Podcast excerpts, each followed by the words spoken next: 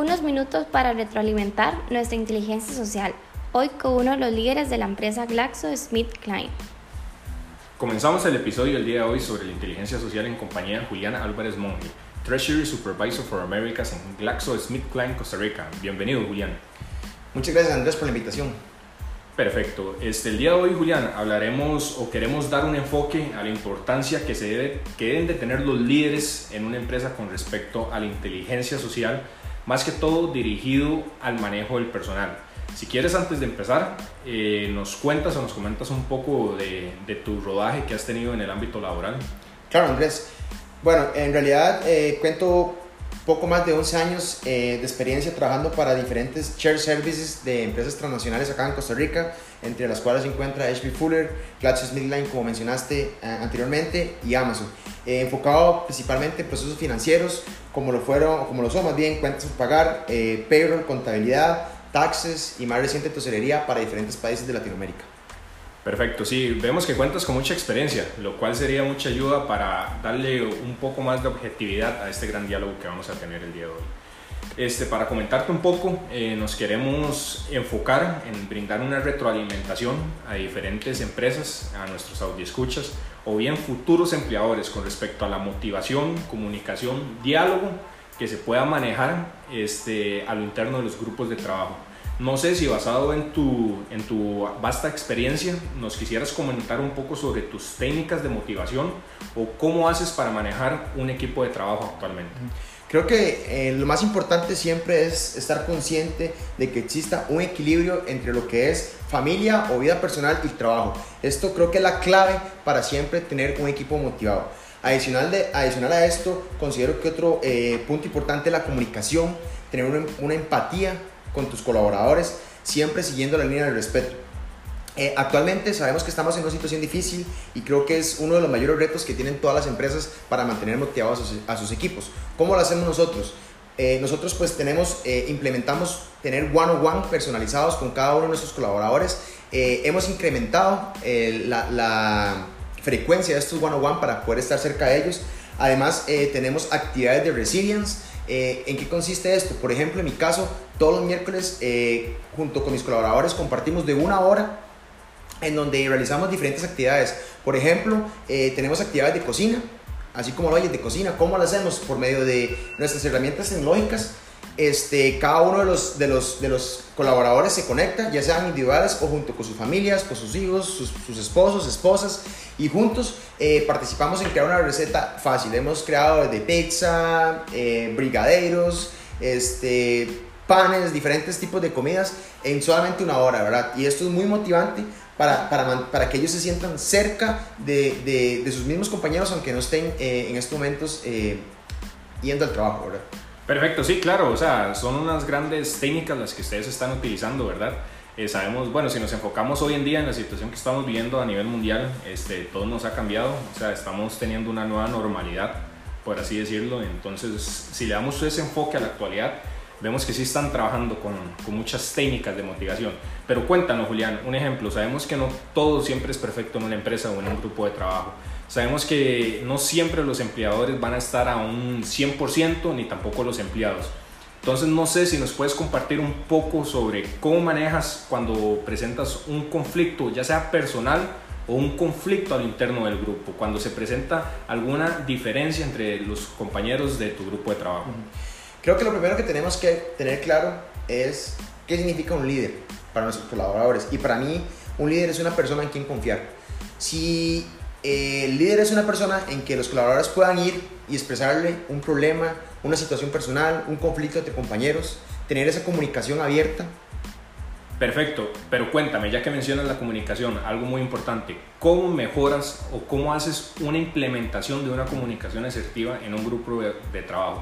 Te destaco esto porque el día de hoy este, podemos notar que la comunicación o las fallas de comunicación son un aspecto que se da en todas las empresas. Es un gran gap que se presenta, es una falla muy grande. Entonces, ya que nos estás comentando esto de la resolución de conflictos, coméntanos cómo poder mejorar una comunicación en un equipo. Ok, tal vez enfocado un poquito en lo que mencionabas anteriormente eh, sobre los problemas. Hay que tener claro, en un equipo todos somos iguales. Esto quiere decir que todos los colaboradores deberían ir y tener esa confianza de buscar al líder y comunicarle cualquier situación en cualquier momento. Que no existan esas barreras de, de posiciones. Eso creo que es algo del pasado. Ahora, en este momento, todos somos iguales y tenemos que ser, eh, tener un liderazgo de puertas abiertas, de mentalidad abierta. Ante un problema, ¿qué, qué, es lo que, ¿qué es lo que hacemos nosotros? ¿Qué es lo que hago yo? Escuchar todas las partes involucradas. ¿Qué es lo que le molesta a cada uno de ellos? Llegar a un consenso de cuál fue eh, esa causante del problema o conflicto y que ellos mismos, las personas involucradas, sean los que determinen cómo pueden evitar que esto suceda nuevamente, cuál va a ser ese camino a seguir para evitar eh, cometer o volver a caer en ese error que le molesta al otro o a los demás compañeros. Entonces, ellos mismos son los que van a definir qué van a cambiar, cuál es el punto de mejora y cómo lo van a hacer. Nosotros, de mi lado, vamos a ser la guía para que se cumpla, pero ellos mismos son los que van a dar la solución para que eso eh, vuelva a suceder a futuro. Perfecto, sí, claro, vemos que tienen muy, muy detallado este, lo que sería la resolución de conflictos, pero una vez que solucionas un conflicto al interno de tu grupo, ¿verdad? Eh, yendo de la mano con respecto a la comunicación, este, ¿cómo crees que sería este, una buena comunicación líder-empleado cuando, por ejemplo, este empleado o este colaborador no nos realiza una tarea como corresponde? Te pongo este ejemplo porque sabemos que uno de los mayores retos a los que se enfrentan las empresas el día de hoy o los empleadores, ¿verdad? Es cuando no cumple este, el colaborador sus expectativas o sus tareas asignadas. Entonces, no sé si nos quieres compartir eh, y comentar un poco de cómo es tu temperamento o cómo manejas esta situación cuando algún colaborador de tu equipo no te cumple con las expectativas o con las tareas que tú le asignas. Creo que anteriormente existía la mala costumbre de que si alguien cometió un error, un colaborador cometió un error, el jefe se iba a enojar. Creo que eso es cosa del pasado. Actualmente creo que todos somos humanos y podemos cometer errores. Si en determinado momento tenemos una situación en que algún colaborador comete un error, acá lo más importante es que el líder se tome su tiempo y analice junto con el colaborador qué fue lo que sucedió. Analizar cómo sucedió, qué sucedió, por qué sucedió.